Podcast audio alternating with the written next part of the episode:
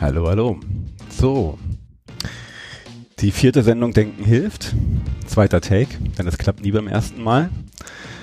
Äh, heute auch mal wieder mit einem kleinen neuen Format, beziehungsweise dem, ja, der, dem Versuch eines neuen Formats. Ich bin ja noch in einem äh, Ausprobierstadion. Diesmal auch nicht alleine, sondern wieder mit einem wundervollen Gast. Mehr dazu gleich. Ich äh, wollte euch erstmal noch mal ein bisschen von meinem von meiner Idee des neuen Formats erzählen. Und zwar äh, Arbeitstitel dieses Formates, äh, das wird man ja wohl nicht sagen dürfen. Ähm, Hintergrund der Idee zu diesem Format war, wie ich mich immer wieder aufgeregt habe, wenn mir über Facebook oder in irgendwelchen komischen Situationen rassistische, sexistische, sonstige Dinge irgendwie um die Ohren fliegen und man genau in dem Moment äh, gar nicht genau weiß, was man sagen soll, weil man irgendwie teilweise so entrüstet ist oder die ganz tollen Argumente, ihr kennt das ja irgendwie, man ist in so einer Situation und ähm, eine Stunde später merkt man dann, ey, das hätte ich mal sagen müssen und äh, warum ist mir das nicht eingefallen? Und äh, viele dieser ganzen dämlichen Dinge äh, kommen ja aus der Kategorie, äh, das wird man ja wohl noch sagen dürfen oder so fangen solche Geschichten manchmal an und deswegen äh, in kleiner Abwandlung dazu die Idee zu diesem Format, in dem ich äh, ja mich all diesen kleinen Themen, Alltagsdingen äh,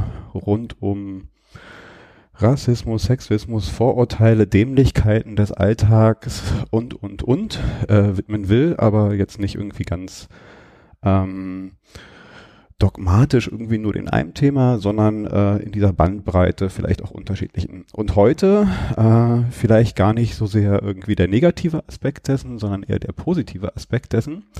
Inspiriert durch äh, mal wieder ein bisschen Kultur, wie schon äh, das eine Mal über das Buch, was ich gelesen habe, dann äh, ange spitzt wurde, einen Podcast darüber zu machen, war es diesmal äh, ein Film und zwar Black Panther. Äh, bestimmt, äh, also ich glaube nicht, dass irgendeiner, der so mit äh, äh, nicht irgendwie komplett äh, verschlossenen Augen durch die Gegend geht, das nicht mitbekommen hat, was für einen Erfolg dieser Film hat. Und ähm, die Gedanken, die mir da so gekommen sind, dass ich das Gefühl habe, dass sich das Bild von Afrika ähm, geändert hat also wenn ich selber so mal zurückreflektiere, äh, wo ich äh, so, so herkomme und was ich so äh, für Bilder aus meiner Jugend noch habe und wie es jetzt so ist, hat sich da einiges verändert und darüber möchte ich reden mit Shanon. Shanon, magst du dich selber vorstellen? Ja, äh, genau wie du gesagt hast, mein Name ist Shannon und ich freue mich heute hier bei deiner Podcast-Folge dabei zu sein und bin sehr gespannt und freue mich auf unser Gespräch. Ja, ich selbst habe ugandische und ruandische Wurzeln. Insofern fühle ich mich da mit dem afrikanischen Kontinent natürlich sehr, sehr verbunden und freue mich ja darüber, so ein paar neue Perspektiven heute zu bequakeln.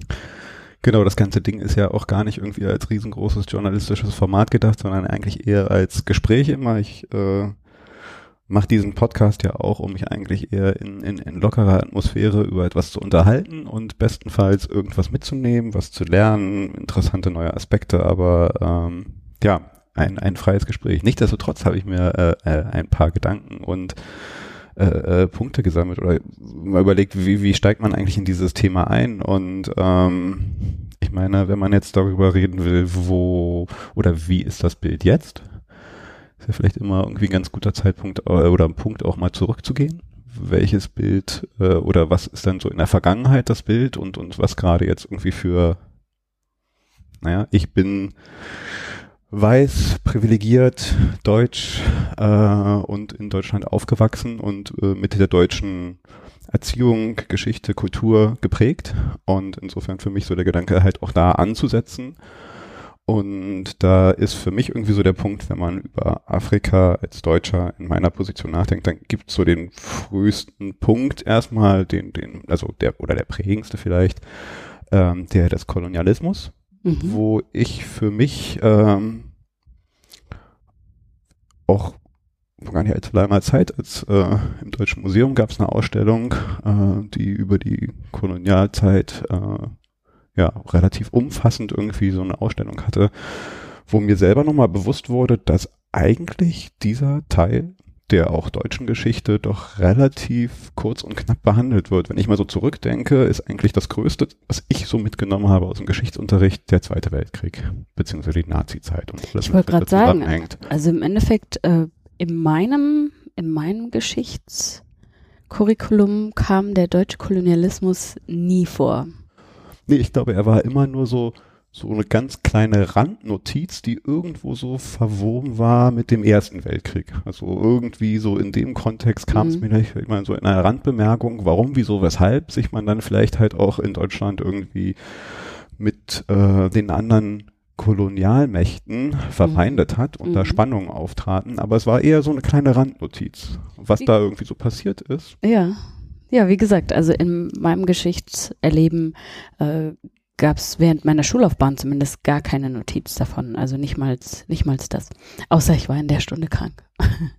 Dann weiß ich es natürlich nicht. Aber im Endeffekt ja, ich habe erst vor ja einigen Jahren überhaupt davon auch selbst Wind bekommen. Also ich wusste das selbst sehr sehr lange nicht und ähm, je mehr ich aber in die Thematik auch eingestiegen bin, desto ja grausiger, sage ich mal, wurde es auch. Und ähm, da gibt es jetzt Gott sei Dank auch eine immer dynamischere Bewegung ähm, von Afrodeutschen, die sich sehr, sehr, sehr intensiv und stark und vehement dafür einsetzen, dass auch da die Geschichtsschreibung geändert und verändert wird. Wie war deine, also du meintest, du hast relativ spät erst irgendwie davon, mhm. wie, wie und in welchem Kontext und was waren so deine ersten Berührungspunkte oder Erfahrungen außerhalb einer Randnotiz im Geschichtsunterricht? Im Endeffekt, ich bin erst, äh, seit ich, also ich lebe jetzt seit vier Jahren, viereinhalb Jahren in Berlin und als ich den ersten Black History Month in Berlin miterlebt habe, hauptsächlich im Rahmen der Werkstatt der Kulturen, erst da durch die Screenings, Veranstaltungen, Podiumsdiskussionen, Ausstellungen, die in dem Rahmen eben auch stattgefunden haben, habe ich zum ersten Mal äh, ja, Wind tatsächlich davon bekommen, wie sehr Deutschland und im Besonderen auch Berlin da einfach äh, ja Orte waren, die die unglaublich wichtig, also im Sinne von äh, tragend waren mit der äh, Kolonialgeschichte Deutschlands. Das Interessante und Spannende daran finde ich, dass halt diese Zeit ja dann doch irgendwo in Deutschland auch so ein paar Spuren hinterlassen hat. Oder ja, Spuren insofern halt auch, dass sie sich irgendwie in die Kultur so eingewebt haben, ohne dass man es halt so richtig weiß, wo es herkommt. Also zum Beispiel, der, woran denkst du? Naja, das ich meine, das ist relativ offensichtlich, aber ich denke jetzt gerade an sowas wie der Kolonialwarenladen. Mhm. Das ist für mich so ein stehender Begriff mhm. und den habe ich halt auch schon in früher Kindheit, also mhm. weil halt auch so meine Großeltern oder sowas habe ich immer so, so in Erinnerung, die sagen, ja, sowas kriegt man doch im Kolonialwarenladen. Was hat das bedeutet in dem ja, ich, Kontext? Äh, ich weiß nicht, also ich kann es nicht mehr so genau, aber ich, es, es, waren so bestimmte, es war so eine Art Laden scheinbar, den gab es ja zu der Zeit, wo ich dann irgendwie Kind nicht mhm. mehr, ja, aber mhm. es war irgendwie so, so ein gewisser stehender Begriff, ja, mhm. wo es halt scheinbar so ein bisschen außergewöhnliche, exotische Dinge gab, die man jetzt vielleicht nicht im normalen Supermarkt kriegt. Ich kann es dir nicht genau sagen, mhm. weil es gab diesen Kolonialwarenladen nicht an der Ecke, aber es war irgendwie so ein gewisser Begriff und man hatte so ein Gefühl dafür, okay, da gibt es irgendwie so außergewöhnlich. Kaffee kriegt man im Kolonialwarenladen. Ja, ja, ja, ja. ja klar, das, das sind natürlich so, die Güter, so die, die da ähm, exportiert wurden und das natürlich nicht unter Bedingungen, die auch nur angrenzend an, an fairen Bedingungen ne? oder äh, gerechten Bedingungen auch eine Sache, die ich erst sehr spät gemerkt habe oder gelernt habe, wo eigentlich so, so ein Hintergrund war, was ich in einem ganz anderen Kontext irgendwie so, so äh, kennengelernt habe, den Begriff ein Platz an der Sonne. Mhm. Das war in meiner Zeit und in meiner Kindheit der Begriff, der ähm, die deutsche Klassenlotterie oder die Fernsehlotterie war es, hat das mhm. halt so als Werbespruch gehabt. Mhm. Ein Platz an der Sonne. Mhm. Damit haben die halt irgendwie ihre Lose verkauft bis ich dann erst erst viel, viel später irgendwie so, so mitbekommen habe, dass das halt, ähm, ja, so, so, so für die Deutschen, äh, ich weiß nicht, wie hieß er nochmal, ein General, hm, genau das hätte ich mir jetzt nochmal rausschreiben sollen, wer diesen äh, Begriff geprägt hat. Mhm. Das war halt aber im Endeffekt irgendwie so der Aufruf, äh, an die Deutschen doch auch irgendwie sich da halt im, im, in diesem kolonialen Wettrennen äh, mit den anderen Nationen zu beteiligen, mhm. um halt auch für die Deutschen einen Platz an der Sonne zu sichern. Mhm, mh. ja, ähm, ja, cool. Also interessanterweise hat ja jetzt auch ähm, die Gruppe BSMG ihr Album so tituliert. Ah, ja. Platz an der Sonne. Ja. Ich weiß nicht, ob du das mitbekommen hast. Ich kenne das Album, genau. also ich genau. kenne die Gruppe, aber genau. ich, ich, mir war jetzt der Titel gar nicht bewusst, mhm. irgendwie, dass er ein Platz an der Sonne auch ist. Ja, absolut. Also ähm, also ich glaube, das ist halt auch ein Begriff, der durchaus noch des Öfteren genutzt wird hier in Deutschland, unwissentlich irgendwie, was damit halt auch noch so. Ich habe äh, den Begriff äh, auch benutzt und habe auch erst vor kurzem erfahren, äh, woher der eigentlich stammt. Und äh, natürlich fühle ich mich danach nicht mehr, nicht mehr äh, wohl, den äh, zu benutzen, ähm, da der so negativ im Endeffekt konnotiert war und sich jetzt einfach komisch anfühlt. Genau, also ich meine, er kommt wahrscheinlich auch da woanders, aber er, er wurde halt sehr stark damit in Verbindung genau. gebracht, aber halt auch komplett in Vergessenheit geraten. Ja.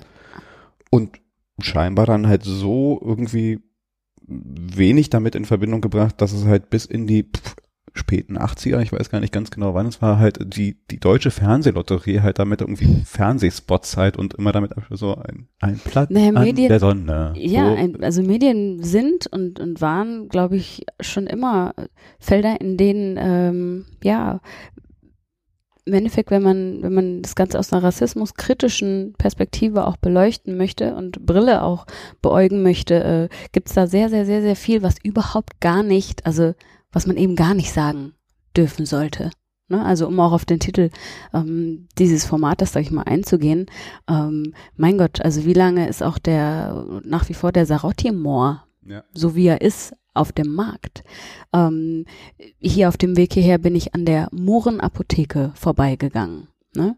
Es gibt nach wie vor die Mohrenstraße. Ne? Und solche Geschichten. Das afrikanische Viertel. Das afrikanische Viertel, das äh, die Straßennamen nicht zur Huldigung, sondern äh, nach einem äh, Kolonialwunsch äh, Ne, ja, nach einem Kolonialwunsch eben die Straßen betitelt hat. in vielen Fällen ja auch äh, tragen sie die Namen von Tatsächlich Generälen oder äh, genau. irgendwelchen genau deutschen, äh, äh, oh, wie heißen sie nochmal? Siehst du, genau für sowas hätte ich jetzt mir immer ein paar Notizen irgendwie. Aber äh, wie gesagt, wir sind keine Geschichtswissenschaftler und Experten, äh, deswegen äh, gibt es jetzt hier auch keine äh, ähm, korrekten Namen. Aber äh, wie gesagt, sei es jetzt Generäle oder wer auch immer da halt irgendwie Namensgeber von Namen ist, die jetzt nicht unbedingt. Äh, naja, oder auch die Süßigkeiten, die äh, jedes Kind äh, wahrscheinlich seit dem Kindergartenalter äh, die Dickmanns, sage ich mal, die ja auch noch das M-Wort äh, alternativ für die benutzt äh, wird. Ja, äh, genau damit bin ich auch aufgewachsen. Also. Genau, und, und da geht's ja schon los. Ne? Also mit der Sprache steht und fällt ja einiges und da geht's eben schon los. Ja, ich habe, ich müsste glatt noch mal reinkommen. Ich äh, bin der Meinung irgendwie, ich habe äh, bestimmt da noch Pippi Langstrumpf äh, genau. Bücher im Schrank stehen. Genau in der Literatur, ähm, dass da ja Gott sei Dank auch viel angefochten wurde. Ich glaube auch bei Jim Knopf, bin ich mir nicht mehr sicher, aber auf jeden Fall Pippi Langstrumpf, ähm, dass da eben angefochten äh, wird und, und eben nach wie vor wurde, dass da die Begrifflichkeiten so nicht mehr da fällt mir ein, äh, jetzt gerade, ich bin ja auf ein altsprachliches Gymnasium gegangen, mhm. hier in Berlin, äh, das äh, Hese-Gymnasium oder Gymnasium Steglitz, was auch noch viele Jahre nachdem ich äh, äh, abgegangen bin, nochmal schön irgendwie äh, in den Schlagzeilen stand mit so ein paar rassistischen Dingen, also ein paar Lehrer, die da halt irgendwie noch schwer in der äh, Nazi-Zeit verortet sind. Und ich hatte auch einen Lateinlehrer, der halt auch irgendwie äh, das eine oder andere Mal in seinem Unterricht äh, dann darüber ich weiß gar nicht, worüber die sich so aufregen. Also das kommt doch von ne, den lateinischen Stamm negris, ich weiß gar nicht, jetzt irgendwie, siehst du, mein Latein ist irgendwie auch schon ein bisschen gegangen, so, und das heißt doch nur schwarz, also kann man das doch so sagen und so, also solche mhm. Sachen hatte ich halt auch noch im Schulunterricht von meinem Lateinlehrer. Klar. Äh, Absolut, ja, und das sind aber eben genau die Dinge, über die jetzt immer mehr, ähm, ich sage jetzt mal aus eigenen Reihen, aus äh, afrodeutschen Reihen, afropäischen Reihen, ähm, sich auch immer wieder stark gemacht wird mobilisiert wird und äh, da sehr, sehr viel ja bewegt wird, um genau diese Missstände aufzuklären, äh, zu verändern und aber auch ganz viel, also auch in die eigene Richtung, ja, zu empowern und ähm, wie gesagt, aufzuklären. Bei vielen ist das gar kein Begriff. Kolonialismus Deutschland. Ja, und wenn man mal so bei, bei Aufklären ist, auch eine Sache, also ich bin am geprägtesten vom, vom, vom Geschichtsunterricht, von der Zeit, von der Nazi-Zeit, unsere Schuld, die wir uns als Deutsche oder wie gesagt Deutschland sich äh, äh aufgeladen hat mit dem Holocaust, dem Massenmord an mhm. äh, europäischen Juden und mhm. all den anderen Verbrechen, die da äh, vonstatten gegangen sind. Aber halt so ein Völkermord wie der an den Hereros mhm. äh, etwas ist, was nirgendwo vorkam mhm. in meiner äh, äh, politischen, geschichtlichen Erziehung und ich auch, ach, keine Ahnung, wie alt. Also ich war ein sehr erwachsener Mann schon, als ich das erstmal so richtig mitbekommen habe, äh, mhm. was da passiert ist und mhm. dass diese Schuld auch nie richtig bis dato nicht wirklich, oder beziehungsweise ich glaube, es gibt jetzt eine Anerkennung der Schuld, aber noch keinerlei wirkliche Konsequenzen oder na, das beginnt ja auch erstmal mit einer wirklichen und offiziellen Entschuldigung. Genau. Die, glaube ich, bis dato in der Form noch nicht stattgefunden hat. Denn ähm, mit einer Entschuldigung würde es ja bedeuten, dass anerkannt wird, dass es sich um einen äh, Völkermord gehandelt hat. Und mit der Anerkennung ginge dann auch ähm, eben etwaige Reparationszahlungen einher. Und das ist eben genau der Punkt, der bis, bis dato einfach noch nicht, also da, da ist die deutsche Regierung bisher noch nicht an den Punkt gekommen, sich tatsächlich formvollendet auch zu entschuldigen. Ja. Ähm, das, da gibt's ja auch den Ausspruch ähm, No Humboldt, da ähm, die Universität Humboldt da auch in ja, Fachbereichen einfach Schädel bei sich lagern hatte, im Dachstuhl der Universität heutzutage und sich eine Zeit lang geweigert hat, also im Endeffekt Jahrzehnte geweigert hat, diese Schädel rechtmäßig wieder auf den afrikanischen Kontinent zurück zu überführen. Und dann fragt man sich, woher hat man diese Schädel?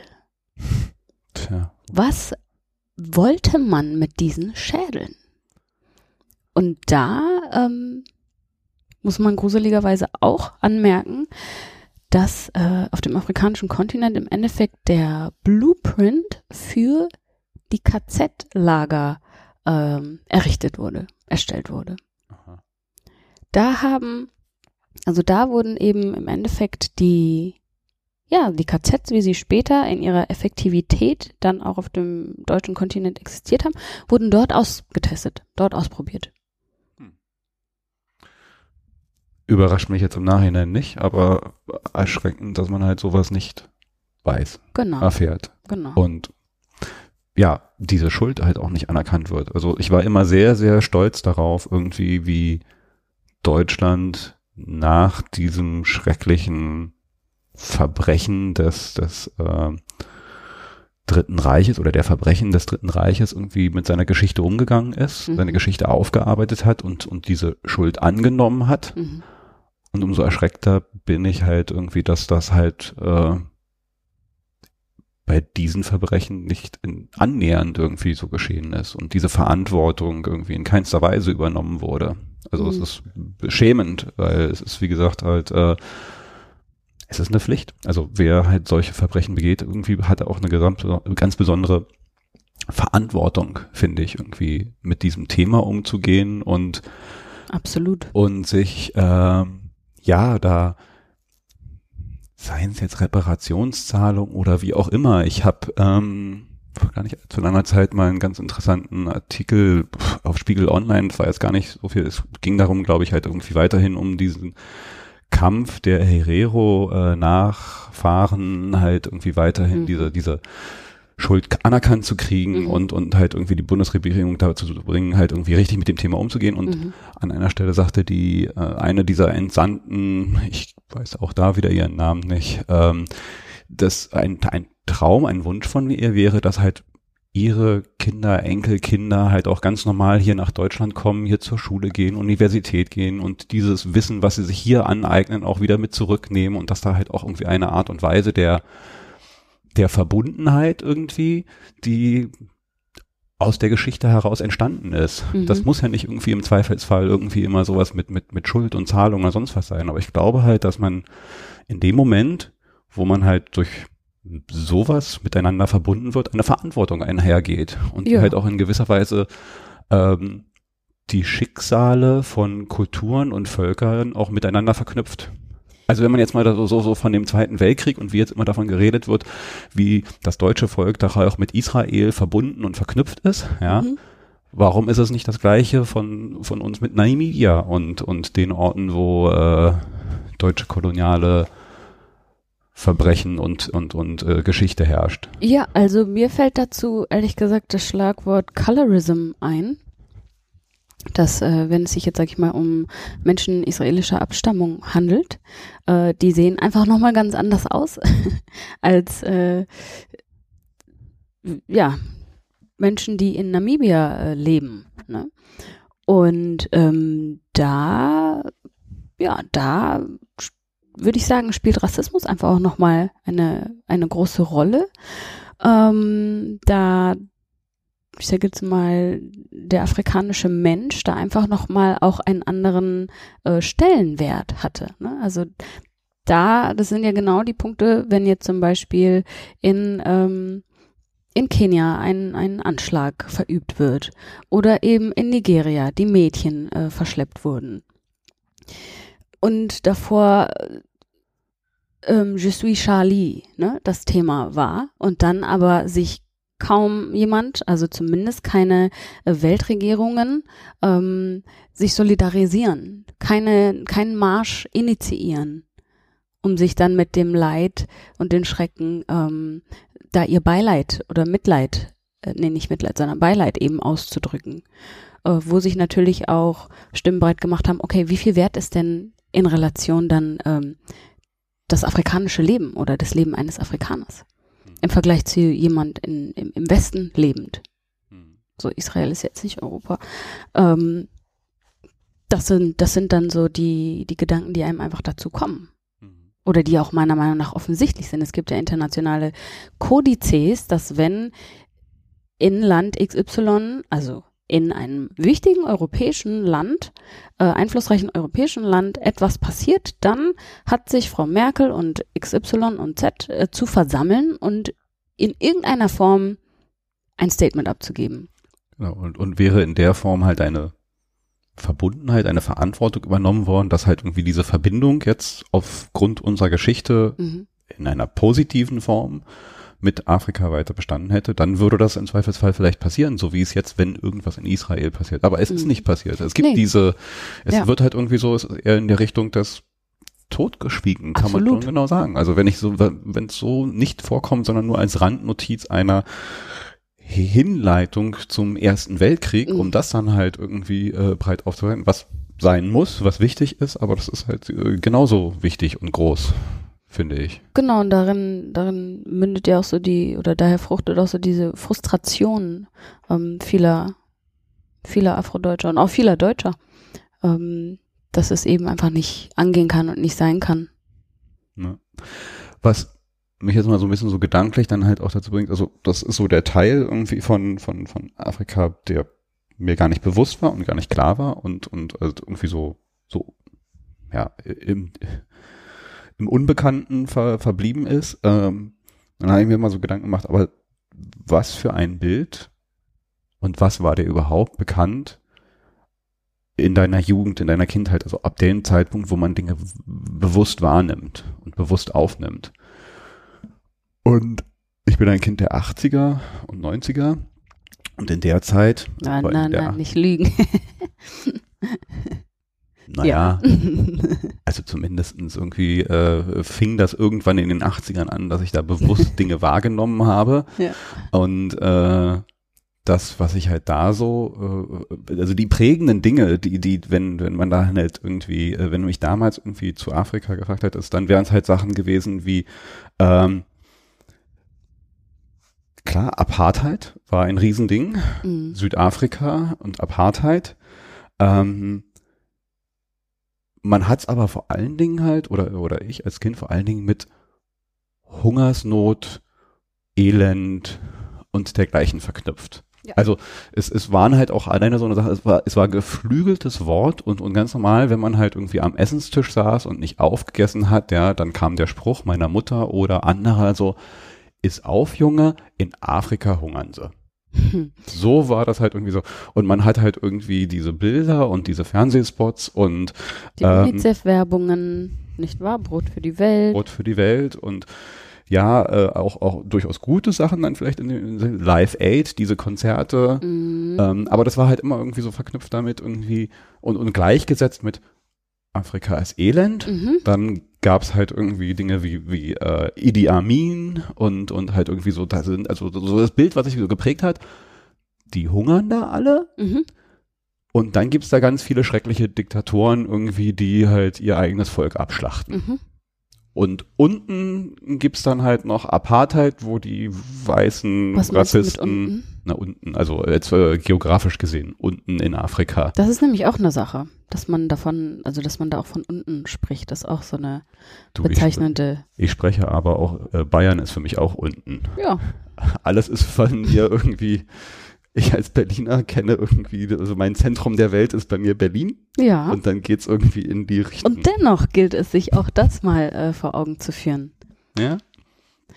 Auf jeden Fall, ähm, die Sache ist die mit Beendigung der Kolonialzeit, ähm, damit hat ja die Welt der Kolonisierten nicht bei Null angefangen. Oder sagen wir es so. Also die, ja, hat sie meiner Meinung nach nicht, sondern bei Minus sonst was. Ne? Also da wurde man einfach ähm, auf einen, auf einen Missstand gebracht und dann, ich sag mal, die Kolonien äh, abzu, also aufzulösen und zu sagen, so, und jetzt sind wir alle beim gleichen Stand. Das ist einfach, das war einfach nicht der Fall. So, ne, da hat man ja verheerende Strukturen ähm, hinterlassen, äh, Traumata hinterlassen, die auch nie äh, oder kaum aufgearbeitet wurden. Und ähm, die Systeme, also oder das, was sich da, das, was sich da äh, fortgeführt hat, das ist einfach, also diese Kontinuitäten, diese kolonialen Kontinuitäten, die sind ja heute noch da, die sind ja heute noch präsent. Ja, es ist ja auch nicht so, als ob sich jetzt irgendwie die, äh, die Staaten, die da äh, äh, ähm, Kolonialismus betrieben haben, zurückgezogen haben. Ja, Also eben, es ist ja richtig. nicht so, als ob so, okay, jetzt ist vorbei und wir sind weg. Genau. Also äh, Belgien, Frankreich, äh, all diese Länder sind ja, Ja. noch präsent und Genau. verfolgen äh, eigene Interessen Absolut. und, und äh, tun das jetzt vielleicht nicht mehr in der gleichen Form, wie sie es zur Kolonialzeit getan haben, aber sie sind auf jeden Fall nicht äh, äh, neutral oder nur positiv eingestellt, sondern durchaus, glaube ich, auch mit, ja, wie gesagt, eigenen Interessen Ja, durchaus. unterwegs. Also was, was jetzt aus meiner Perspektive zum Beispiel, was ich sehr erfrischend finde, ist, dass das Bild sich langsam verändert ähm, und das einfach angenehm ist. Also erstens fängt man, also fangen wir oder reden wir ja hier auch die ganze Zeit von Afrika, Afrika, Afrika. Und ähm, Afrika ist so ein diverser Kontinent. Also im Norden sieht's komplett anders aus als im Westen, im Süden, im Osten und ähm, dass man da eben einfach auch versteht, dass ja, dass es ein riesen vielfältiger Kontinent ist, ähm, den man gar nicht mit dem einen Wort auch über einen Kamm scheren kann. Ne? Ja. Und ähm, Gott sei Dank, sowohl in Kultur als auch ne, ähm, auch wirtschaftlich, also verändert sich der Kontinent wahnsinnig in den einen Flecken mehr, in den anderen weniger, aber da passiert ja unglaublich viel, so dass ähm, das Narrativ auch einfach verändert wird und das eben Gott sei Dank auch von den von den eigenen Leuten. Genau, das ist ja auch so, so war für mich ja auch so ein Startpunkt hier zu sagen, ich will jetzt nicht irgendwie hier nur einen Podcast Aufarbeitung der Kolonialzeit oder sonst was, also, sondern genau Mhm. deswegen, weil ich gemerkt habe, okay, es, es, es wandelt sich was. Also ich merk's selber, ich habe einen anderen Blick, Wahrnehmung, Woran merkst du das? ähm, naja, an, an Dingen, die überhaupt berichtet werden. Also das, was man halt, äh, und das ist ja so, man, man wird geprägt halt auch das, was man in seiner Umwelt, Umfeld und in den Medien wahrnimmt. Mhm. Und nochmal so zurück, wenn ich das für mich, ne, in meiner Kindheit war, wenn es wirklich um Afrika ging, war es halt geprägt von ne, Brot für die Welt, Mhm. Hungersnöte, Idi Amin, Mhm. Apartheid, also so der verlorene Kontinent, Mhm. solche Worte. Das ist halt so. Und in meinem Umfeld ist Afrika nicht vorgekommen. Mhm. Also es gab keine, kaum wenige, also es gab farbige Menschen, aber die, ich bin in, was? Das, ich habe halt, sag, du guckst mich an. Ja, der Begriff farbige Menschen ist auch sehr, Okay, dann korrigiere. Ich bin hier zu lernen. genau. Wie würde ich jetzt, ne, wenn wir schon dabei sind, Also die politische Selbstbezeichnung ist schwarz. Okay. Selbstbezeichnung, aber auch im Sinne von, ich sage schwarz, Genau. Kannst Afrodeutsche sagen. weil es für jede, also das ist ja auch jegliche Abstufung ist. Also ich bin aufgewachsen als in Westberlin. Westberlin war halt äh, von den Besatzungsmächten aufgeteilt. Mm, Ich bin im Süden von Berlin aufgewachsen. Im Süden waren die Amerikaner. mm, Meine Eltern hatten eine Laube genau an einer Kaserne. mhm, Ich habe permanent, also so sie- in meinem Umfeld waren es halt Afroamerikaner. mhm, Das ist das, was halt ich und ich war, also das, was ich dann wahrgenommen habe, war halt äh, die, die afroamerikanische Kultur, Menschen, Musik, Filme, das war halt so, so für mich, äh, das, aber ich habe halt niemanden gekannt, wahrgenommen, der wirklich aus Afrika kam. mhm, Ähm, und zum einen hat sich das für mich gewandelt. Also ich habe das Gefühl, dass Afrodeutsche sehr viel präsenter auch im ja im in, im, im, im, im sonstigen im, im allgemeinen Umfeld, Mhm. aber auch in der äh, in den deutschen Medien. Also, äh, also das, das kommt auf jeden Fall mehr vor als nur halt irgendwie so ja hier hast du einen Rapper, einen Schauspieler, einen hm, oder halt wie gesagt Athleten. Athleten. Also das ist zumindest mal so eine Sache. Und ähm, genau, also ich nehme es in, in einem mir persönlichen Umfeld Mhm. sehr viel mehr wahr. Auch ähm, äh, Dinge wie Speisen. Also ne, für mich gab es eine Zeit lang, gab es halt nur ne, Pizza, Currywurst, Döner. Also das klingt jetzt vielleicht banal, aber das ist ja schon eine gewisse Weise, wie halt auch irgendwie du in Kontakt mit Kultur und Menschen kommst. Ja, klar. Und das war halt so für mich irgendwie so so halt der der äh, kulinarische Dreiklang auch von Kultur. Mhm. Ja, und äh, dass man aber jetzt auch irgendwie ganz viele äh, Restaurants, Imbisse mit äh, Spezialitäten äh, aus, aus äh, Afrika, aus den unterschiedlichsten Regionen und dergleichen kommt, das ist äh, äh, das ist jetzt auch irgendwie was Neues. Das gab es zumindestens in meiner bewussten Erinnerung der, der Jugend nicht. Ja, Gott sei Dank. Also ich meine, es gibt äh, Gott sei Dank und es ist allerhöchste Zeit und es sollte noch viel mehr, also noch viel mehr Diversität in Deutschland auch ähm, ja präsent sein, also öffentlich gesehen werden, ähm, weil ja einfach auch die deutsche Realität mittlerweile eine vielfältige ist. Also viel vielfältiger, als es zum Beispiel auch in Institutionen ähm, bisher sichtbar ist. Ähm, was jetzt die Belegschaft, sagen wir mal, an Ärzten angeht, Ärztinnen, an Anwälten, Anwältinnen, ähm, im Fernsehen. Also dass da, also da passiert schon sehr viel, zum Beispiel auch mit Hilfe der neuen deutschen Medienmachern, die ja da ähm, sich zusammengetan haben, um auch eben dafür zu sorgen. Und ähm, ja, es ist auch in den Werbungen. Also ich sehe definitiv, dass wenn ich durch die Straßen gehe und mir Poster, Werbeplakate ansehe, sehe ich auch viel mehr Diversität, als ich zum Beispiel vor allein schon fünf Jahren getan habe. Hm. ich habe weiterhin noch mal so, so ne, auch überlegt, so, so wo und wann und wie kam da halt auch so, so, so ein Wandel in der Wahrnehmung, auch in der Präsenz hier Mhm. im, im, im Alltag, in den Medien. Mhm.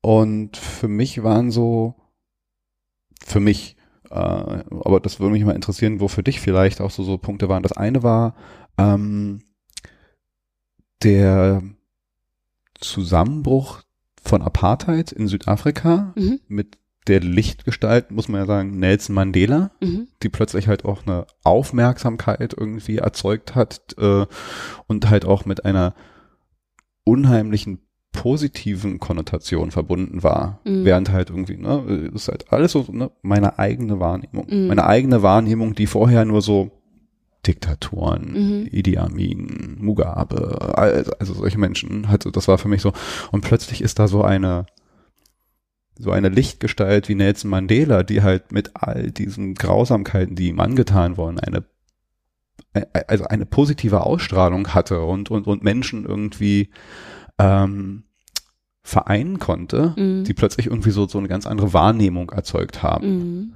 äh, für mich. Das war so so ein einschneidender Punkt, wo wo plötzlich für mich halt auch so das Bild von von Afrika ein anderes geworden ist Mhm. äh, der Wahrnehmung. Und ähm, dann, das ist jetzt irgendwie sehr viel, also ich, dazwischen viele kleine, aber nochmal so ein großer Einschnitt, glaube ich, war und ist auch die ähm, Fußball-Weltmeisterschaft gewesen. Okay. Ähm, weil sie schon, egal wie man dazu steht und, und sie wahrnimmt, und ich hasse die FIFA für ganz viele Dinge, ja, Mhm. es ist aber nun mal halt ein Sport, der halt eine Aufmerksamkeit hat, Mhm. äh, weltweit. Mhm. Und ähm, diese Weltmeisterschaft auf dem afrikanischen Kontinent, glaube ich, halt auch wirklich dazu geführt hat, dass plötzlich ein, ein anderer Blick auf dieses Land gerichtet wurde Mhm. und, und eine gewisse andere Wahrnehmung und das plötzlich halt irgendwie, ja, äh, sich auch ein anderes Narrativ, glaube ich, entwickeln konnte. Ja. Also selbst hier, ich habe ne, 2006 war die WM in Deutschland. Ähm, Berlin war zwar schon immer irgendwo hip und toll oder sonst was, aber ich habe so das Gefühl gehabt, so ab 2006 bin ich plötzlich durch die Straßen gegangen und so, Alter, wo kommen die alle her? Ich habe ja das Gefühl, früher war in meiner äh, Nachbarschaft irgendwie Deutsch, Türkisch, Arabisch Mhm. wahrgenommen und Mhm. plötzlich Englisch, Französisch, Spanisch. Und du meinst jetzt an Sprachen? Ja, oder? also es hat plötzlich einen Zug irgendwie auf, also Berlin wurde scheinbar so interessant Mhm. aufgrund der WM und, und das, was halt irgendwie Menschen und über Deutschland berichtet wurde, dass halt ein Zuzug und eine Aufmerksamkeit auf dieses Land und dann halt diese Stadt gerichtet war, die ich schon sehr eng in den Kontext der WM setze, das danach war. Und ich habe das Gefühl, ich bin jetzt zwar seit ich war das letzte Mal in äh, Afrika 1998. Wo denn in Afrika? Ich war in Südafrika. Also ich war einmal in, Weil man Ken- spricht immer, sag, sag doch aus welchem Land. also ich war äh, zweimal. Ich war einmal in Kenia. Mhm. Wobei ich das jetzt auch ganz ehrlich sagen muss, also äh, meine Zeit in Kenia, äh, glaube ich, fällt eher so in dieses, ich habe nicht sehr viel mehr wahrgenommen als das äh, Urlaubsressort und Mhm. halt irgendwie so den ein oder anderen kleinen Ausflug. Also Mhm. das war halt eher so die eines Pauschaltouristen. Mhm. Ich wollte damit nur lediglich darauf eingehen, dass du Das jetzt wieder Ja, eben ja, sagst, klar. äh, Das ist- Afrika und, Ja, Südafrika. Ja, ja, stimmt. und, und selbst, halt, äh, genau, und selbst da, wo, Äh, Südafrika bin ich von äh, Kapstadt, äh, die Wine Route. Mhm. Also es gibt da so ein, zwei, äh, auch eher so, so, die touristischen Routen, Mhm. die dann halt irgendwie so empfohlen werden äh, und die bin ich abgefahren. ja, das, also, weil gerade eben in der Kommunikation fängt es eben auch schon an und da, also das finde ich halt auch sehr bezeichnend. Also wir würden zum Beispiel, also wenn ich jetzt sagen würde, okay, ich, ich war in Italien oder ich war in Frankreich, also da würde man ja dann auch sagen, okay, ich war in Südfrankreich, ich war in, ne, in der Toskana Jein. Also ich, ich, ich sehe deinen Punkt. oder nein, ich glaube oder aber warte, erst- nein, entschuldige, ich sage ja dann auch nicht, ich war in Europa. Ja, also naja, ich, ich, ich sehe deinen Punkt und du hast in gewisser Weise ja recht, aber ich glaube, so von der Erzählweise ist es jetzt gar nicht mal unbedingt so. Du sagst ja auch, also das ist eine zweite Frage, die kommt. Und das erste, ich sage ja auch oft so, ich war letztes Jahr in Amerika. Amerika ist auch von In den irgendwie. USA. Meinst du ja, aber du sagst, also man sagt halt auch, ich sage auch ganz oft so, ich war in Amerika. Mhm, ja, Amerika falsch. geht oben von Alaska bis falsch. unten irgendwie, Ist genau. ganz genauso genau, ist ganz genauso falsch. Es ist aber so eine gewisse, glaube ich, Angewohnheit. Ich glaube, Europa ist vielleicht irgendwie ne, hier noch ein bisschen was anderes, weil ich, wir leben in Europa Mhm. und wenn man dann halt irgendwie was sagt, dann, dann äh, grenzt man es ein, aber dann sagt man Frankreich und ich sage vielleicht auch nicht als erstes irgendwie, ich war jetzt in Südfrankreich. Aber das ist dann oft so, Beispiel- so, so ein zweiter. Zum Beispiel würde ich auch nicht sagen von meinem Urlaub von vor zwei Jahren, ich war in, ich war in äh, Asien. Ist etwas, ich was ich, sagen, ja, entweder ich war in Südostasien oder ich war in Thailand. Ne? Also was ich damit einfach nur sagen möchte, ist, dass, dass ich es äh, cool finde, wenn man da auch drauf achtet, in welchen Kleinigkeiten sich quasi diese, ja, diese Kolonialitäten quasi äh, reinschleichen, auch in, der Kommunikation einfach. Würdest du das unter Kolonialität, also Kolonialität, also, ob mal, was ist das für ein, Naja, es ist so dieses, ach, das weit weg und auch diese, ähm, diese Verallgemeinerung. Weil damit, ähm, finde ich, aberkennt man die Diversität eines Kontinents, Mhm. indem man, ähm, ja, da einen kompletten Kontinent, der eben, wie gesagt, so wahnsinnig vielfältig ist, dann eben einfach nur, ich war in Afrika. Ja, das ist genauso, wie wenn man mich fragt, sprichst du Afrikanisch? Also es kommt einfach wahnsinnig ignorant rüber. Ja. Und ich finde, das kann man sich sehr gut abgewöhnen. Ich gebe dir recht. Und das ist dann aber eine Sache, die halt dann äh, sich nicht nur darauf beschränkt, sondern glaube ich halt auf alles. Ne? Weil wie Mm, gesagt, ja. Äh, ich war in Amerika, ich war in Asien, Ja. werden wahrscheinlich auch Instinkte Genau. von mir und ist genauso dann halt. Habe ich jetzt auch in den letzten Jahren erst äh, gelernt, dass es eben die Amerikas sind. Und äh, wenn ich eben von, von äh, den Vereinigten Staaten spreche, das dann eben auch einzu, weil ich dann nämlich äh, den ja, Peru etc., Argentinien eben auch ihre, ihre, ihr Dasein irgendwie so ein bisschen aberkenne. Und genau, das sind halt die kleinen, also bei den Kleinigkeiten beginnt es eben schon. Wir waren gerade bei dem Wandel des, des Bildes irgendwie von, von Afrika. Ähm, also, was mich wirklich, dann musst du jetzt gleich nochmal ran, mich würde ja auch äh, wirklich nochmal so deine Ja. Sichtweise, Ja. so wo und wann und was sich da für Mhm. dich irgendwie so gewandelt hat. Mhm. Nochmal so, so, so aus meinem Blickwinkel, also äh, diese einschneidende Erlebnisse, Mhm. ähm, der Fall von Apartheid, ähm, die Fußballweltmeisterschaft und ohne das jetzt zeitlich irgendwie alles auf eine korrekte Schiene so, äh, ich so als ein kleiner Nerd und, und Technikinteressierter habe dann irgendwann so mitbekommen, dass da in Afrika so, so, so kleine oder größere technologische Revolutionen und, und Fortschritte äh, äh, passieren, die wir hier gar nicht so mitbekommen. Also äh, ein Thema, die Mobile. Adaption, genau, die Adaption von mobilen Technologien und Mhm. der Umgang mit, äh, mit dieser Technologie und die Kreativität irgendwie, die daraus an, an, an Lösungen ist, Ja. ist in Afrika immens, während wir hier ähm, also man sich, glaube ich, in Deutschland immer noch so, so, so fühlt, so, wir sind hier so die obertechnologisierten und ganz weit vorne und toll. Aber im Endeffekt sind wir gerade in diesen zukunftsweisenden Kerntechnologien, Mhm. Mobilfunk, eigentlich Mhm. total hinten an, während äh, in Afrika alleine durch solchen Gründen wie ähm, immense Distanzen, die überwunden werden müssen und man da halt nicht einfach mal irgendwie Telefonleitungen über zigtausende von Kilometern legt, sondern halt irgendwie sich einer Technologie bedient, die Mhm. halt einfacher mit, mit weniger Kosten äh, Datenübermittlung machen kann und dann halt auch angefangen mit, mit äh, sehr niedrigen Übertragungsraten, aber dann halt schon guckt so, wie kann ich Banking damit betreiben? Also selbst jetzt hier in Deutschland, ich, wenn du mal so umfragst, ich glaube, die wenigsten Leuten fangen halt, also betreiben Banking über ein mobiles Endgerät. Absolut. Und das ist da schon Seit zig Jahren. alt. Backen Ja. machen wir schon seit SMS erfunden wurde, Mhm. wo da halt irgendwie Geld Genau.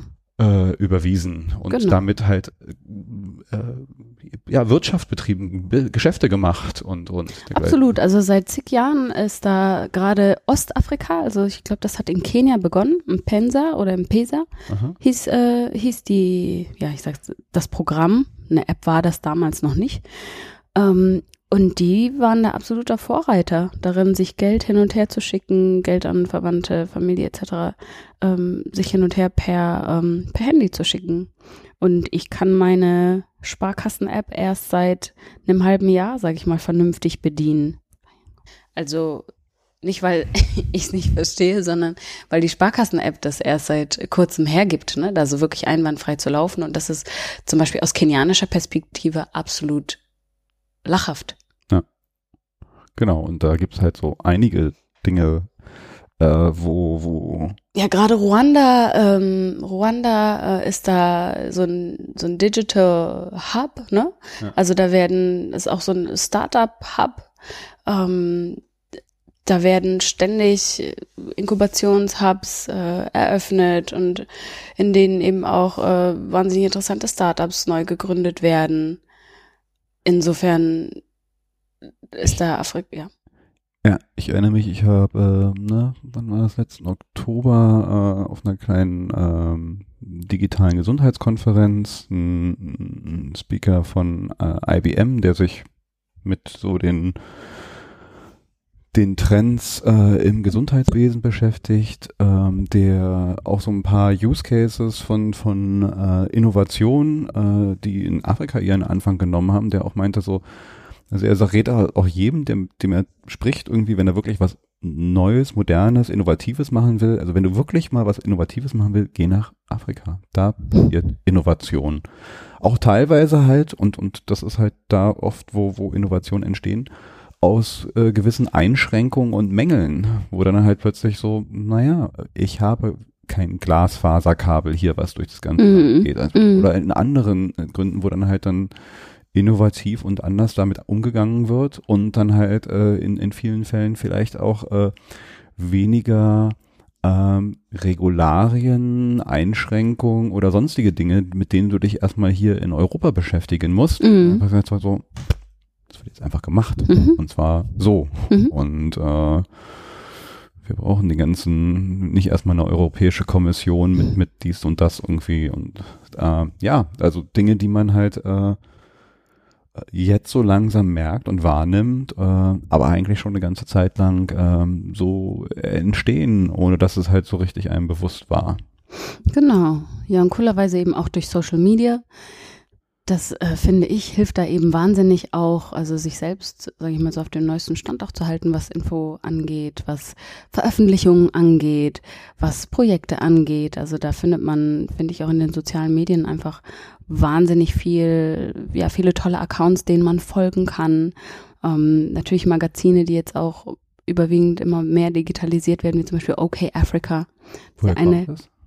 Bitte? Woher kommt Okay Africa? Du Oh. warst gerade dabei, ne? Wo genau? Äh, Nee, also das ist quasi eine Plattform, die heißt OK Ach so. Africa tatsächlich und ist eben auf kein Land spezialisiert, sondern hat eben zig Rubriken, sei es Film, sei es Kunst, sei es Musik, ähm, sei es äh, Entertainment und sammelt da quasi tatsächlich über den Kontinent hinweg alles, was gerade der neueste Schrei ist und was gerade aktuell ist, was äh, wissenswert ist, interessant ist, vielleicht auch kontrovers ist und wirklich über den kompletten Kontinent. mhm. Und wo- und von wem wurde diese Plattform initiiert? Also hm, ich weiß gar nicht, von wo es gestartet hat. Ich weiß aber, die haben Contributor auch aus allen Ecken Afrikas, Aha. die da eben, ja, im Endeffekt, ich sage jetzt mal, wie so eine Art äh, Korrespondenten ähm, da aus ihren, aus ihren Feldern eben sagen, sei es in Kenia, sei es äh, in, aus Ghana, dann haben die da ihre Redakteure. Äh, man kann dort eben auch eigene Berichte einreichen, ne? Ähm, auf Qualität geprüft. Und so entsteht eben ein komplett vielseitiges, äh, also vielseitiges Narrativ auch. Hm. Ich weiß jetzt gar nicht, wo es ist, aber ähm, welches Land ist denn das? Es gibt äh, so so auch einen ähm, Filmhub in Afrika, so ähnlich wie Bollywood. Äh, Nollywood. Nollywood. Ah, Genau, das kommt aus Nigeria, Nollywood. Und ähm, das ist eine, ich glaube, fast billionenschwere Industrie, ähm, die wirklich wie Bollywood da einen Output an den Tag legen, das, den man sich einfach nicht vorstellen kann. Also da werden Filme, Serien etc. noch und nöcher einfach produziert, rausgehauen und tatsächlich auch sehr stark auch in der ähm, in der Diaspora auch konsumiert. mhm. Genau. Ist es auch etwas, was halt, äh, wo du sagst, das ist über die äh, sozialen Medien, übers Internet äh, äh, gepusht und erst ermöglicht worden? Oder wo würdest Nee. du für dich so, so äh, Punkte setzen, die die Wahrnehmung, Rolle, wie auch immer man es jetzt nennen will, von Afrika Mhm. hier, ne, aus, aus, der, aus dem Blickwinkel von Deutschland, Mhm. den kann ich jetzt so bewerten, wo Mhm. sich geändert hat. Ne, also jetzt, um gerade nochmal auf Nollywood einzugehen, also die haben da einfach auch ihre ganz eigenen äh, Methoden und Strategien entwickelt, also die, die Filme auch an den Mann und an die Frau zu bringen. Also das ging konventionell tatsächlich, äh, dass, dass jemand dann eben mit diesen DVDs durch die Märkte gezogen ist und die verkauft hat. Und da hatte man dann da quasi so seine, seine Dealer, ne, von denen man wusste, okay, der vercheckt jetzt äh, die Filme und der und der hat immer den neuesten, den neuesten Schrei, so äh, an Serien und, und so lief das und die waren auch komplett, ähm, wie soll ich sagen, undurchdringbar jetzt für äh, vielleicht auch westliche Filmdistributoren. Also die sind auch gar nicht auf den Markt gekommen, ne, Mhm. weil deren, deren äh, Arten und Weisen, sich zu verbreiten, einfach ganz andere waren. Und ähm, wann und wo sich was genau geändert hat, das, das kann ich gar nicht sagen. Das kann ich gar nicht sagen. Es gibt für mich nicht diesen einen bestimmten Punkt. Ähm, wie gesagt, seit einigen Jahren merke ich immer mehr, dass ich eben, wenn ich durch die Stadt laufe, ähm, wenn ich zum Beispiel jetzt bei Rewe äh, an der Kasse stehe und dann sehe ich ein Kochmagazin und auf dem Cover sehe ich ein schwarzes Model. So, das sind für mich die Momente, in denen ich merke, ah, okay, es passiert was. Wie heißt denn dieser eine Koch nochmal, der Nelson- aus Hamburg? Nelson der, Müller Nutakor. Meinst Ist du den? das? Aus ja, NRW. So, so, ah, NRW. Ich Genau. Der wäre aus Hamburg. Nee, Hamburg ist der andere hier, Tim.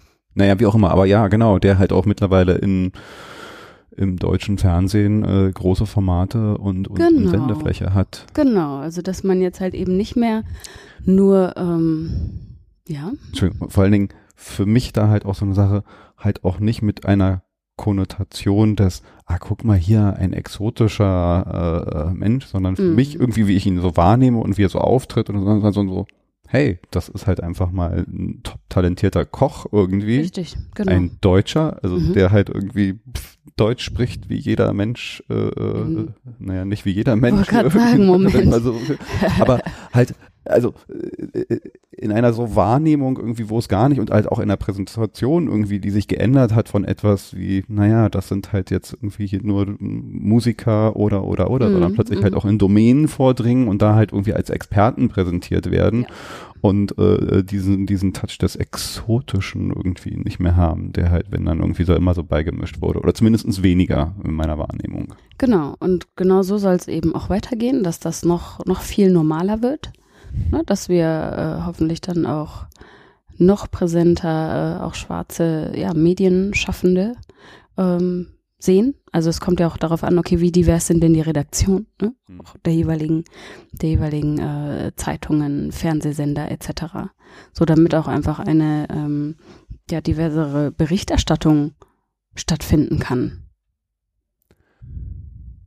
Um nochmal so ein Schlagwort in den Raum zu werfen, äh, was, was mir, obwohl es halt keine ganz neue Sache ist, ich glaube, da gibt es irgendwie so die, die Wurzeln in den 70ern, wahrscheinlich nicht, vielleicht sogar noch früher, keine Ahnung, aber ähm, Afrofuturism, Mhm. ähm, wo man ja jetzt, um da vielleicht nochmal so die Brücke zu schlagen, halt auch so, so den direkten Link in dem, was äh, Black Panther äh, ist und versinnbildlicht irgendwie so eigentlich so die moderne Adaption des schon etwas länger herrschenden Afrofuturism oder herrschenden, aber zumindestens irgendwie dieses Kulturbegriffes Mhm. äh, und, und des darum entstehenden kulturellen äh, ist das so, so die letzte, äh, der letzte sehr äh, bekannte Output.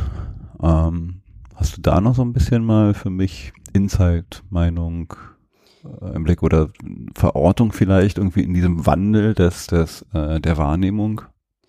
Also ich ich weiß, ich weiß, dass äh, Black Panther zum Beispiel da jetzt einfach so der, der aktuellste Banger ist, äh, im Sinne von, der einfach wirtschaftlich auch da wieder, also was heißt wieder erwartens, aber einfach wieder der ähm, bisherigen Prophezeiungen, ähm, ja, da ganz viele, ich glaube, einfach stumm gemacht hat, äh, indem der äh, irgendwie an Erfolge wie die Titanic, sag ich mal, anknüpft, ne? also in, in Zahlen. Mhm.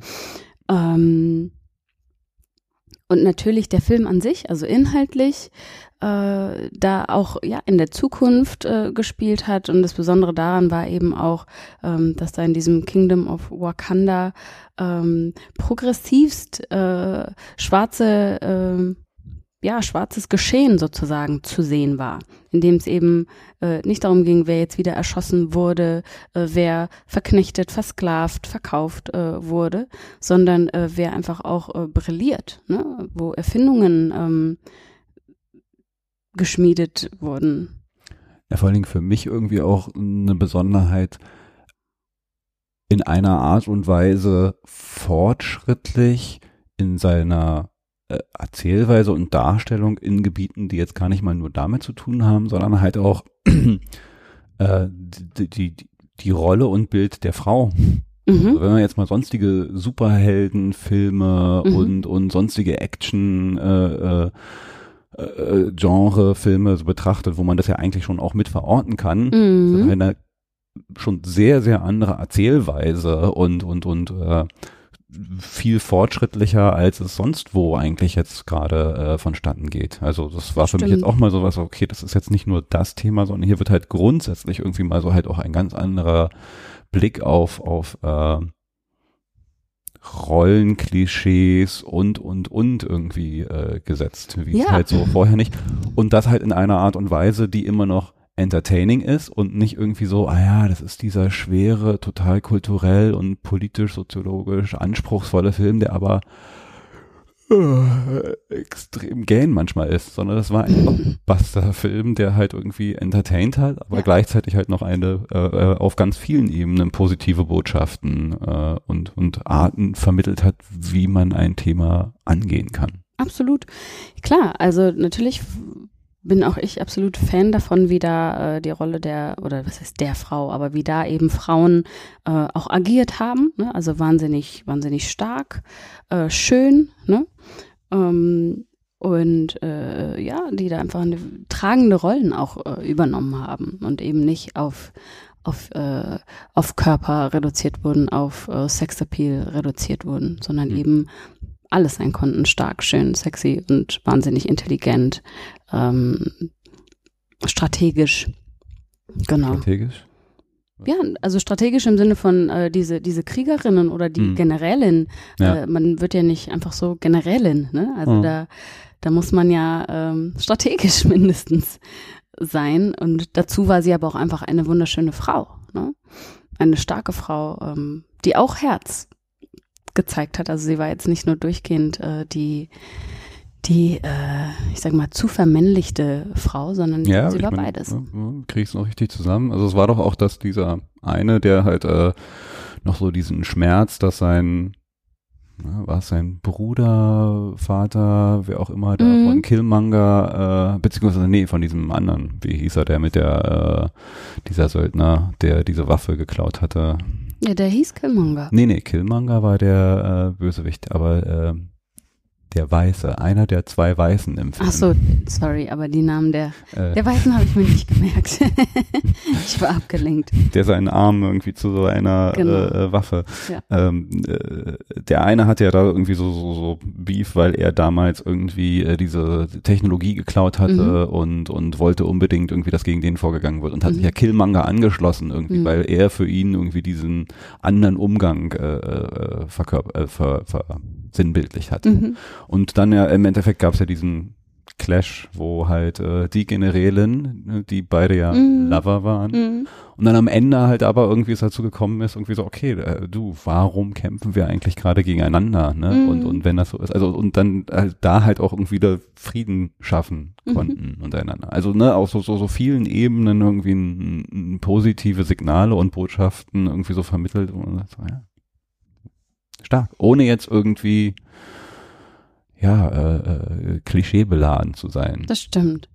Das stimmt, ja klar. Ähm, also der Film war natürlich auch deshalb sehr wichtig für heranwachsende ähm, schwarze Kinder und äh, Kinder of Color, um einfach auch schöne und starke Rollen äh, on-screen zu sehen, die eben nicht nach fünf Minuten umgebracht werden, ähm, um einfach auch Identifikationsfiguren zu haben Hm. Und auch alle äh, Filmschaffenden, die vielleicht sich vorher nicht getraut haben oder von ähm, Selbstkritik, sag ich mal, geplagt äh, oder Selbstzweifeln geplagt waren und dachten, okay, mein, mein Skript brauche ich sowieso nicht einreichen, weil ähm, die Mehrheitsgesellschaft denkt, das verkauft sich nicht. Ne? Und dafür war Black Panther eben einfach wahnsinnig wichtig, um, um genau da zu zeigen, nee, überhaupt nicht der Fall.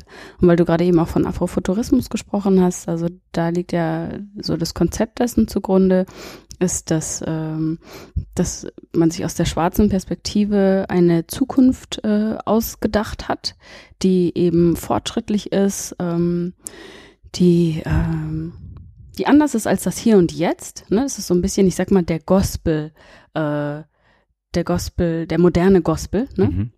Die sich äh, viel in, in der Kunstform gezeigt hat, im Entertainment, ähm, anhand von eben auch afrofuturistischen Comics, äh, afrofuturistischer Musik. Ne? Und es gab da eben auch ähm, diverse Filme dazu und zum Beispiel eine Künstlerin, die ähm, ja da auch so diesen afrofuturistischen Gedanken schön sowohl in ihrer Musik als auch in, also sowohl bildlich als auch tatsächlich in den Lyrics und musikalisch ähm, finde ich schön gezeigt hat, äh, ist äh, Janelle Monet, Mhm.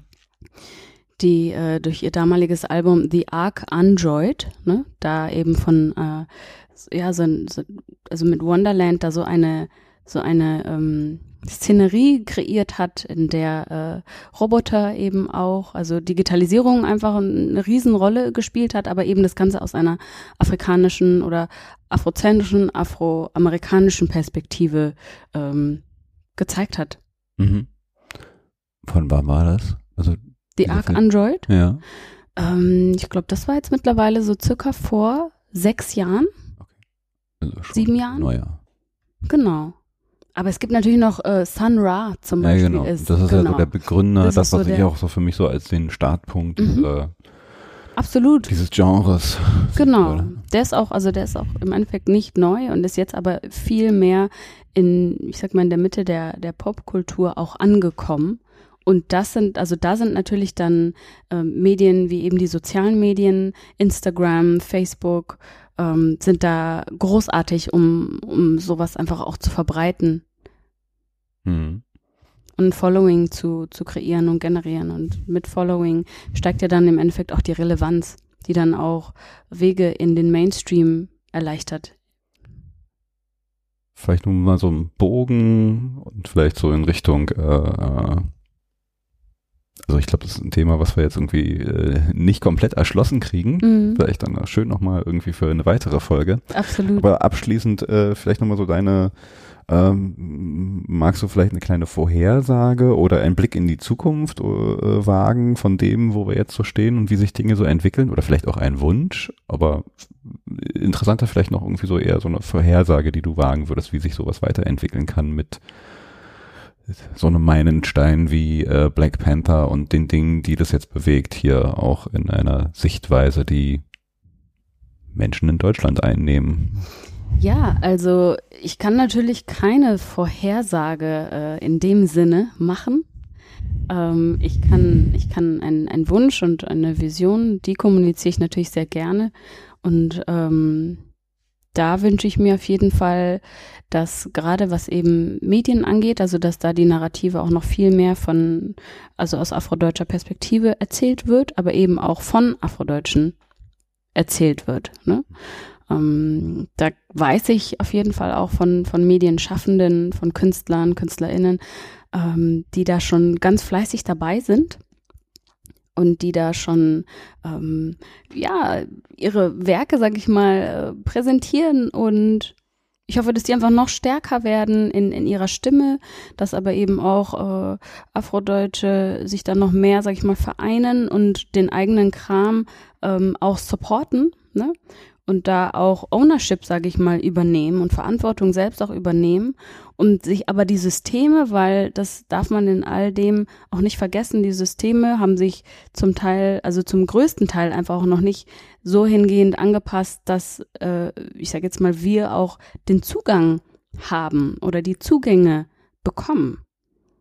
Zugänge inwiefern? Naja, Zugänge zu Redaktionen, dass ah, okay. äh, Zugänge zu, zu Nachrichten, also dass wir auch die, die Mittel äh, bekommen, ne? also Sendezeiten bekommen.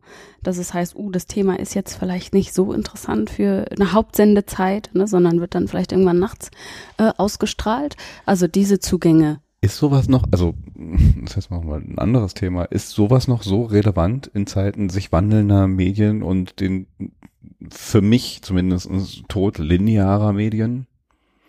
Also ich habe kein Fernsehen, ich gucke kein mhm. Fernsehen mehr und ich konsumiere meine Kultur und, und meine Medien halt äh, nicht linear und mhm. nicht irgendwie äh, ja, auf, auf diesen äh, Kanälen, wo das jetzt vielleicht noch Relevanz ist. Also ändert sich da vielleicht halt auch irgendwie die Möglichkeiten durch halt eine Veränderung der Medienlandschaft, wo es nicht nur noch ARD, ZDF und dann ein drittes Programm und vielleicht zwei private, die relevant sind, die zu festen Sendezeiten, wo man halt unbedingt rein muss, da ansonsten nicht vorkommt? Oder ist das vielleicht nur gerade meine Filterbubble, die ich noch so habe. Naja, ich bekomme schon mit von, von Bekannten und Freunden, die äh, SchauspielerInnen sind, ähm, die erst jetzt auch Hauptrollen bekommen, ähm, in denen sie nicht die Flüchtlinge sind, in denen sie nicht die ähm, Putzfrau sind, ne? Hm. Also so, dass das Bild einfach, also ich finde, man ist, man ist dann angekommen auch in, in der Diversität, wenn es völlig normal ist, wenn man einen schwarzen Anwalt, eine schwarze Anwältin ähm, sich nicht darüber wundert, ob es jetzt ein schwarzer Arzt, eine schwarze Ärztin ne? Hm. Äh, in der Hauptrolle zu sehen gibt. Oder auch ein, ein gemischtes Paar, zum Beispiel ein gemischtes Liebespaar, ne? ohne dass er oder sie, die dann eben äh, dunkelhäutig ist, ähm, die Affäre ist, so hm. die heiße Affäre, also, ne? Hm. Also, dass man wirklich von einer Gleichstellung sprechen kann. Und das ist aber tatsächlich noch nicht der Fall, weil bisher auch ähm, der Glaubenssatz herrscht, dass wenn jetzt zum Beispiel ein, ein schwarzer Hauptdarsteller ähm, spielt, das einfach nicht die gleichen Einnahmen bringt. Genau, und dieses Narrativ wird sich dann vielleicht jetzt mit Erfolgen wie Black Panther. Erstens das, ich glaube auf jeden Fall, dass das Auswirkungen haben wird und sich dadurch auch Medienschaffende mehr trauen, ähm, ihre, ihre Casts äh, diverser zu gestalten. Ähm, Im besten Falle aber Medienschaffende, äh, die selbst nochmal andere kulturelle Hinter- oder Vor Vordergründe haben, dazu ermutigt, ihren eigenen Kram zu produzieren. Hm. Das finde ich am tollsten. Dass nicht immer über jemanden berichtet wird, sondern eben ja die, die eigene Geschichte selbst in die Hand genommen wird. Dann lass uns das doch mal als Schlusspunkt stehen und diese Folge von Denken hilft, beziehungsweise des neuen Formates. Mhm. Das wird man doch wohl nicht sagen dürfen, wobei ich das ganz schön fand, dass es heute mal so ein bisschen positiv besetzt war, dass das so der Einstieg ist und nicht gleich irgendwelche negativen Dinge irgendwie jetzt auseinandernehmen. Und ja, vielen Dank. Ich danke dir. Hat mir Spaß gemacht. Ja, mir auch. Und bis zum nächsten Mal. Bald. Bis zum nächsten Mal. Tschüss.